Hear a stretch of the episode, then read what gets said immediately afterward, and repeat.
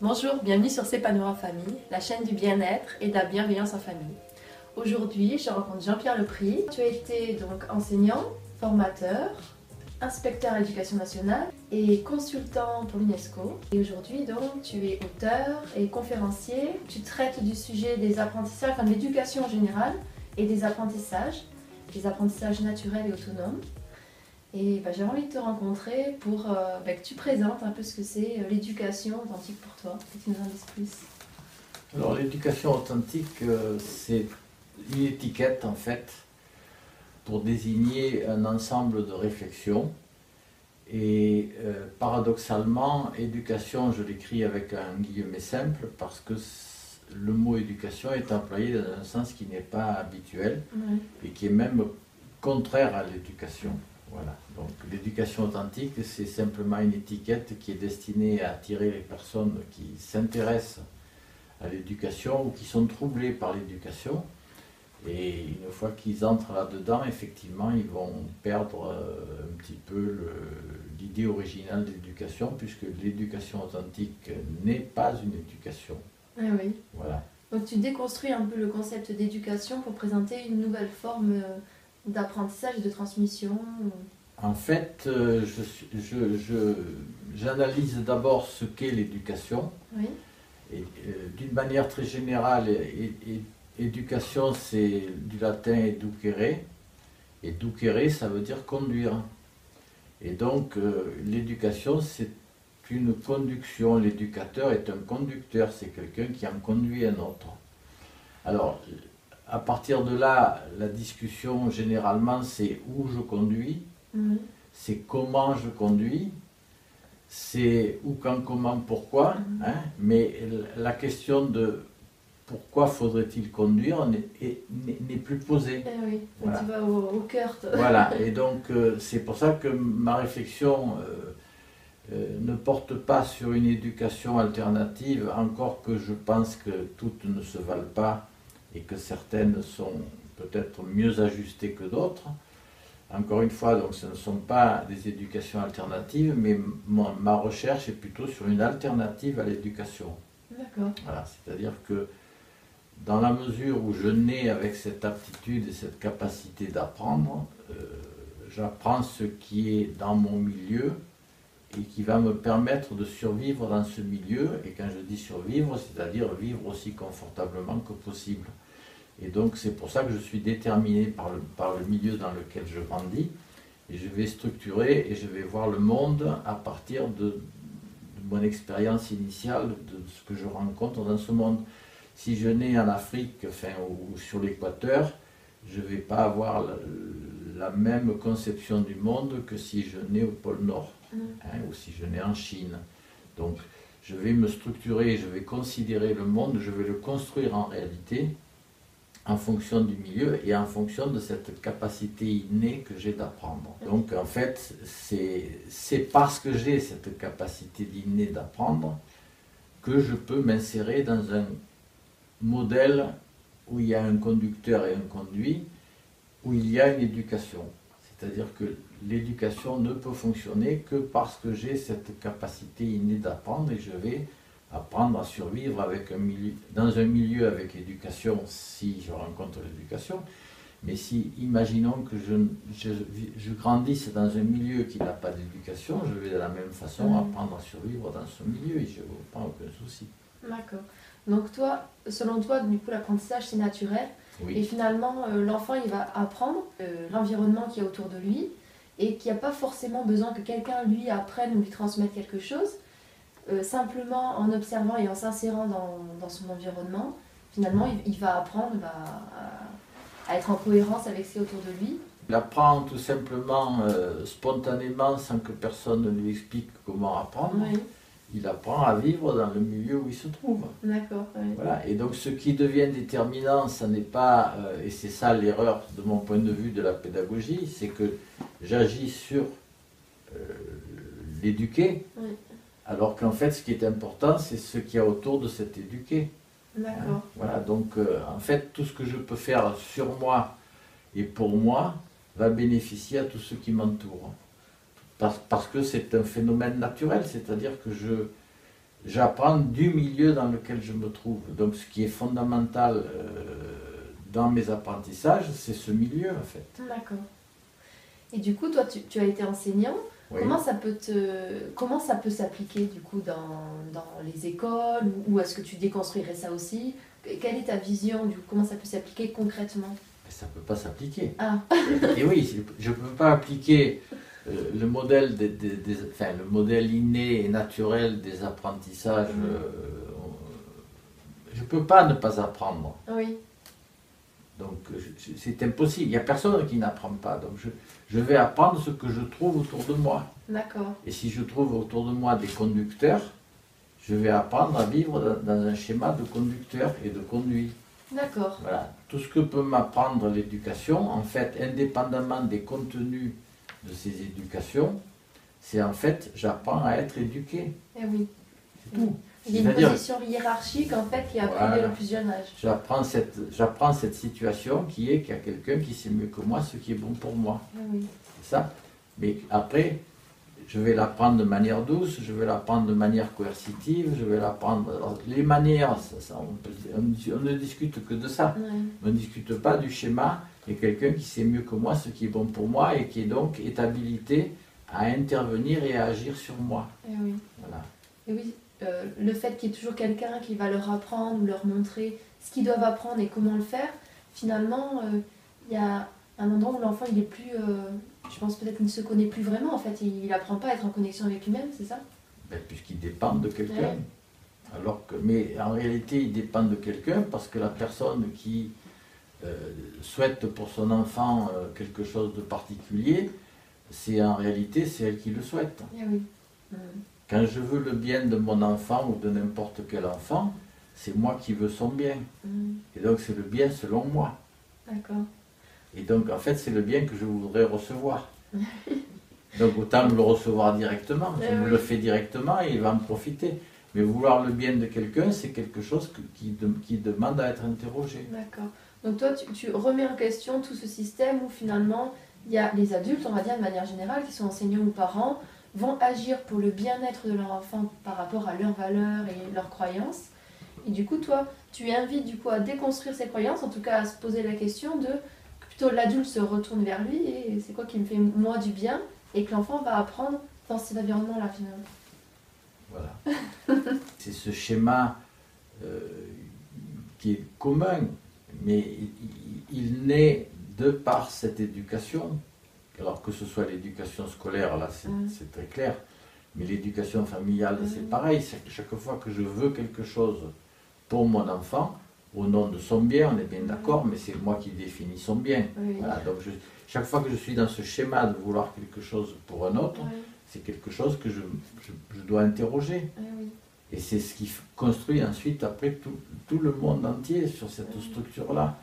C'est pour ça que mon, mon, mon effort, enfin, ou en tout cas mon attention, se porte sur cet aspect-là des adultes, oui. parce que c'est les adultes en fait qui portent cette responsabilité. Si, si effectivement ils, décident pour leur enfant de ce qui est bien pour cet enfant, ben, l'enfant il va apprendre à, à voir qu'il y a toujours quelqu'un qui sait mieux que moi ce qui est bon pour moi. Mm. Et Et puis à donc se- il ne va plus penser par lui-même. Et, oui. Voilà. Et puis à se conformer aux attentes ou, à- ou Exactement. aller à l'encontre. Finalement, c'est évident après de se positionner Mm. par rapport à ça. oui. Et C'est intéressant, oui, de, de prendre complètement du recul et de même voir euh, au niveau de l'éducation comment on prend en charge les enfants ou comment on vit avec eux. Est-ce qu'on agit vraiment pour leur bien ou est-ce qu'on on fait ça pour notre bien parce que c'est plus confortable pour nous, parce que ça nous rassure ou. Pour moi, il y, a, il, il- enfin, il- il y a des éducations qui sont meilleures que d'autres, mais en réalité, le problème, ce n'est pas l'éducation Mm. verte, rouge, euh, jaune, c'est l'éducation elle-même. Eh oui, C'est ce schéma qui veut que je, je décide pour un autre ce qui est bien pour lui, qui, qui, qui va, qui, qui est la cause de, un petit peu de notre structure euh, sociétale ensuite. eh oui. Il existe, il a existé d'une part dans, dans notre territoire des, des moments où, où il n'y avait pas d'éducation. D'ailleurs, au passage, le, le mot éducation apparaît seulement en- vers l'an 1500 D'accord. en anglais et en français. Avant, ça n'existait pas le mot, et le concept non plus. Et en 1500 2500 à 1800, c'est-à-dire pendant 300 ans, l'éducation, ça veut pas dire, ça n'a pas le sens actuel, ça voulait dire euh, alimenter, donner à manger. Et donc de 1500 à 1800, on éduque des vers à soie. C'est-à-dire on leur donne des feuilles de mûrier. Oui. Voilà. Et c'est seulement depuis à peu près 1800 que l'éducation a pris son sens actuel, c'est-à-dire duc, la racine duc, c'est conduire, viaduc, aqueduc, qui conduit l'eau, qui conduit le trafic. Donc c'est depuis seulement euh, 1800 à peu près. À l'époque à peu près historique aussi où naît le concept d'enfance, parce que l'enfance n'a- n'existait pas non Ah plus. oui. C'est quelque chose d'encore plus récent. Et c'est à la fois le concept d'enfance qui, qui apparaît et ce, ce concept d'éducation qui fait que, enfin, qui fait que l'éducation peut se mettre à exister et qu'on commence à créer effectivement les, ben, notamment des écoles entre autres. Et, voilà. Oui, c'est à partir du moment où on a scindé euh, les, les personnes entre des adultes et des enfants qu'il y a une sorte de hiérarchie qui s'est installée. Et du coup, les adultes se disant, les enfants étant inférieurs, on doit les, les amener à notre niveau. Et... Alors, ce, ce modèle hiérarchique, il a, enfin, dominant-soumis, il, a, il existe depuis des millénaires. Mm. Ça, mais euh, de manière aussi massive et de manière aussi euh, anoblie, Oui. parce que l'éducation, c'est un bienfait. Oui. Voilà. De manière anoblie comme ça, ça n'existe que depuis, depuis 200 ans. Et si on me demande si je préfère une, une prison étroite, sombre, euh, qui sent mauvais, euh, ou bien une prison euh, spacieuse avec des jolies couleurs et puis qui sent bon, Mm. je préfère la... Mais ma question, c'est pas ça, c'est, est-ce qu'il y a une vie en dehors de la prison? Eh oui, Est-ce qu'il y a une vie en dehors de l'éducation? D'accord. Ma réponse est oui. Alors du coup, je, trouve que au final, ça remet même en question euh, euh, certains autres courants. Par exemple, on voit l'école à la maison. Donc là, on peut faire l'apprentissage à la maison. Donc il y a différentes formes. Il y a les formes qui sont en apprentissage autonome, en unschooling. Donc du coup, toi, ton courant se rapprocherait plutôt de ça, mais encore plus loin, c'est pas juste au niveau des apprentissages, c'est au niveau de la vie, de comment on vit euh, tous ensemble, les plus petits, les plus grands, d'être tous au même, euh, au même niveau, d'être... euh, Alors, on n'est pas tous au même niveau, parce Ouais. qu'il y en a qui sont jeunes, il y en a qui sont vieux, Ouais, il y en a qui sont des ex-masculins, il y en a qui ont la peau de couleur. Enfin, les différences existent, elles sont naturelles, elles existent, les différences. Mais les différences ne sont pas nécessairement des inégalités. Mhm. Alors, je, je- je pense que nous ne sommes pas tous au même niveau, en ce sens que nous sommes tous différents. Et c'est ce qui fait la richesse, d'ailleurs, la différence. Donc, euh, je- je- j'apprends seul, c'est-à-dire que personne ne peut apprendre à ma place. ouais, Comme je nais seul, je vis seul, je meurs seul. Voilà. Mais je, je, je vis en interrelation, c'est-à-dire j'inspire de l'air, j'expire de l'air, je m'alimente et j'excrète, enfin je, je reçois, je donne, je reçois, je donne, je reçois. Ça c'est la vie. Le jour où, il a, où il y a- ça ne marche plus que dans un Ouais. sens où ça marche plus, c'est fini. Hein.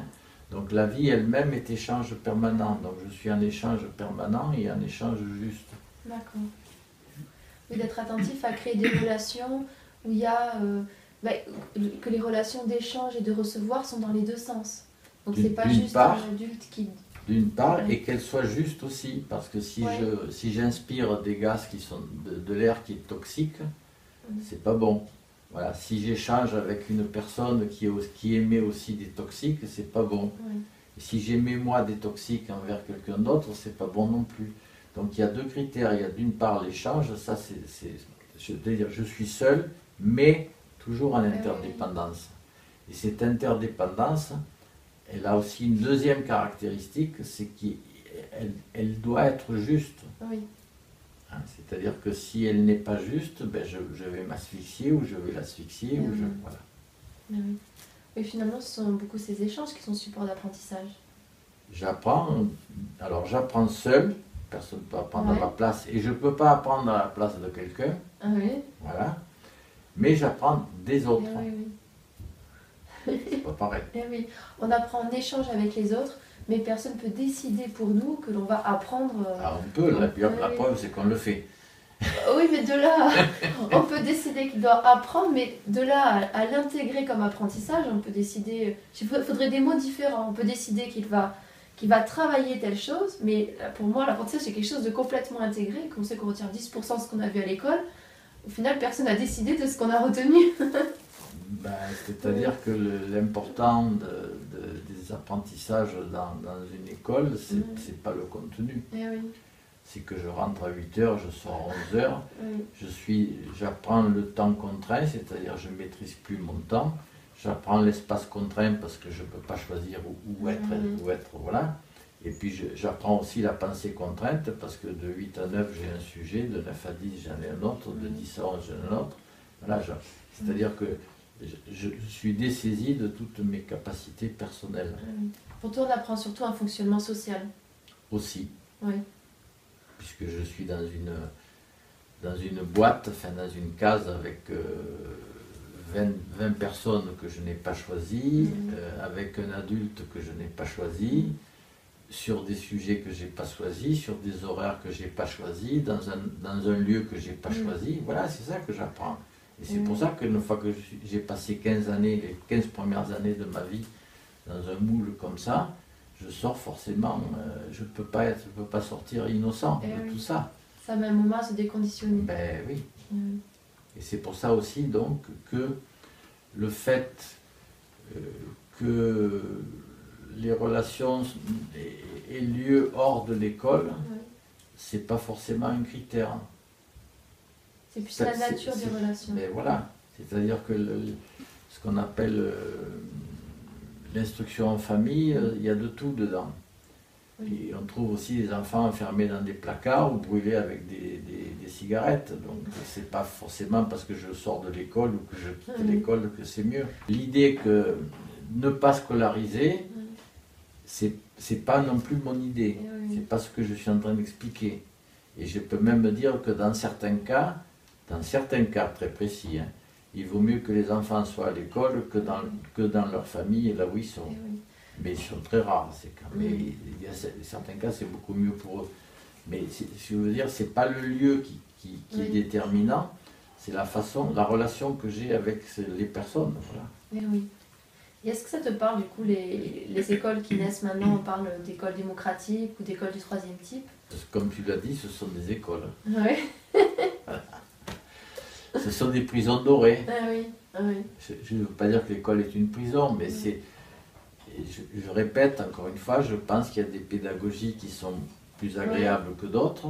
Il y a des prisons qui sont plus agréables que d'autres. Ma question, elle n'est pas là. Je, suis d'accord, je ne critique pas. Je dis oui, il y a des prisons plus agréables que d'autres. La question, elle n'est pas dans quelle est la meilleure éducation alternative. Elle existe. Mais ma question c'est est-ce que je peux vivre en dehors de la prison ou est-ce que je peux vivre sans éducation? Eh oui. Même quand on met pas, euh, même quand on met pas le, mot école, euh, l'idée de regrouper tous les enfants euh, comme une catégorie à part, ah eh c'est déjà une décision qu'a pris un adulte sur eh des êtres humains. Mais alors, je, répète. Mm je préfère une école démocratique ou une école du troisième type euh, à une école euh, coercitive ou des enfants de troupe. Tout simplement, je pense que si un enfant grandit dans un milieu où les gens jouent de la musique, peut-être qu'il va toucher les instruments de musique comme les gens qui sont autour de lui. Lorsqu'un enfant naît euh, chez les Inuits, il va entendre parler Inuit. Il va apprendre à parler Inuit lorsqu'il va naître euh, chez les Zoulous, il va apprendre à parler Zoulou. Voilà. Donc ce qui est déterminant, c'est ce qu'il y a autour. Mm. Et euh, la chose la plus étonnante, c'est que si je prends un bébé Zoulou et que je le mets euh, chez les Inuits et un bébé Inuit que je mets chez les Zoulous, ils vont grandir et apprendre à vivre, euh, non pas selon leur origine biologique, mais selon le milieu qui est autour d'eux. Eh et donc ce qui est déterminant dans la famille, c'est la famille elle-même. Eh je vis, et je vis, et si je vis, euh, je suis effectivement les, les, courants qui me portent à vivre. C'est-à-dire que ce qui est bon à un moment donné ne l'est pas bon dix minutes après. Donc c'est quelque chose qui est, euh, qui, qui est ressenti, et qui est spontané, et qui est naturel. Et c'est- l'introduction d'une volonté qui va perturber ce fonctionnement naturel et spontané. Donc ce que j'entends, c'est que finalement tu nous invites à nous en tant qu'adultes à se recentrer sur ce qui nous nous parle. Et simplement faire ça et montrer ça à nos enfants qui vont apprendre. euh, Non, à nous se centrer sur eux et à regarder, et, à- et en étant néanmoins en interrelation. C'est-à-dire je Oui. suis un égoïste, c'est-à-dire je pense à moi bien sûr, euh, mais je ne suis pas tout seul. Eh Voilà, oui. Je ne suis pas un égocentrique, c'est-à-dire que je suis égoïste et, et- et il n'y a- il n'y a, personne qui ne soit pas égoïste. Euh, simplement, je suis égoïste en relation juste. Juste, ouais. Euh, merci pour cette interview. Je te remercie. Merci de ton intérêt. Voilà. Et puis au revoir. au revoir. Au revoir.